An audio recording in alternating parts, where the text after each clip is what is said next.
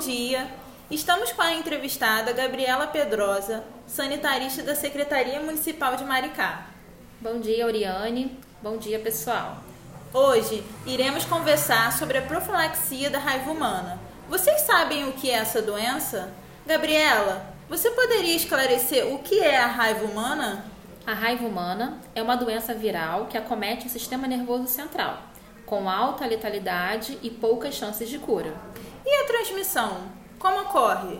A raiva é uma doença que é transmitida ao homem a partir da saliva e secreções do animal infectado, principalmente pela mordedura, arranhadura e lambedura. Quem está suscetível ao vírus da raiva? O vírus acomete apenas os mamíferos, nós humanos e os animais, como por exemplo cães, gatos, morcego, gambá, mico, capivara e entre outros. Todos são suscetíveis ao vírus da raiva e, portanto, podem transmitir ou adquirir e adoecer. Lembrando que os roedores são considerados com baixo risco para a transmissão da raiva, não sendo necessário indicar a profilaxia da raiva em casos de acidentes por esses animais, como por exemplo, a ratazana de esgoto, o rato do telhado, camundongo, porquinho da Índia, hamster, coelhos. Existe tratamento caso uma pessoa sofra uma mordedura ou arranhadura? Como seria?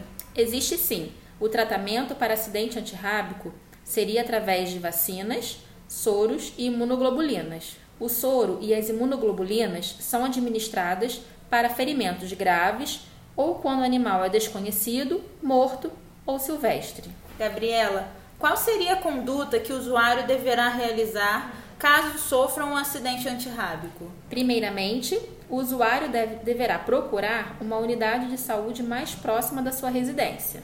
Lá, ele será acolhido pela equipe de saúde, onde realizarão a limpeza do ferimento, o atendimento clínico, as orientações quanto à realização de vacina ou soro, caso necessário, e, se possível, a observação do animal nos casos de acidentes com cães e gatos. É importante ressaltar que todas as unidades de saúde da família aqui do município de Maricá realizam um atendimento antirrábico. Então, vamos exemplificar. Um usuário chegou na unidade de saúde da família, agredido pelo seu cão, com ferimento superficial em membro superior esquerdo.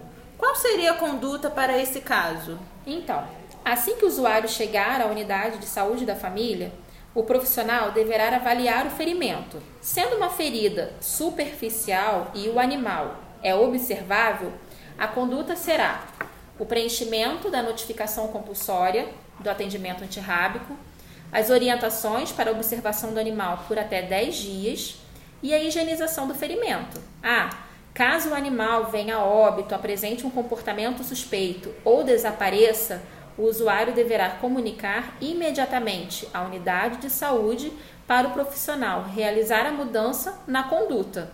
Não podemos nos esquecer de avaliar a situação vacinal para a antitetânica. Vou citar um outro exemplo. A criança estava brincando próximo à sua residência. Ao ver o gato, a criança tentou segurá-lo e o animal mordeu e arranhou as mãos e braços, apresentando múltiplos ferimentos. Qual seria a conduta nesse caso? Então, para esse caso, classificamos como um acidente grave.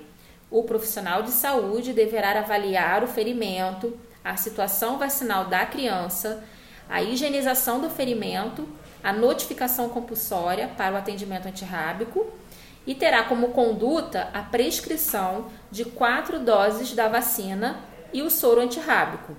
É importante que o profissional não esqueça de registrar na ficha de notificação o peso da criança. Por que é importante registrar o peso na ficha de notificação? Porque a quantidade do soro a ser administrada está atrelada ao peso do indivíduo. Gabriela, e para onde os profissionais de saúde encaminham os usuários para aplicação de soro e vacina?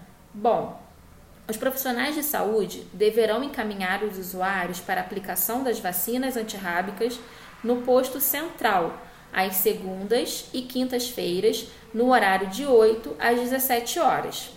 O encaminhamento para o posto central deverá ser mediante a ficha de notificação preenchida para aplicação da vacina. Para os casos de soro, as unidades de saúde deverão acionar a vigilância epidemiológica aqui do município.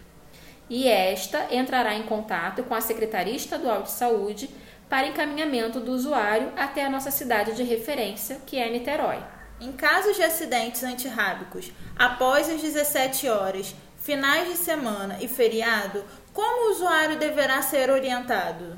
Então, o usuário deverá ser orientado a buscar atendimento no Hospital Municipal Conde Modesto Leal ou na UPA Inoam e o Pronto Socorro em Santa Rita, que fica localizado no distrito de Itaipuaçu, onde passará por uma avaliação médica. Caso os profissionais de saúde tenham dúvida, a quem eles devem se reportar? Os profissionais de saúde poderão entrar em contato com a vigilância epidemiológica do município ou com a equipe de sanitaristas dos seus respectivos distritos através de e-mail ou contato telefônico. Gabriela, foi muito esclarecedor falarmos sobre esse assunto que é tão importante. Muito obrigada pela sua contribuição. Foi ótima essa conversa sobre um assunto tão relevante. Agradeço a oportunidade de esclarecer algumas dúvidas para muitos profissionais.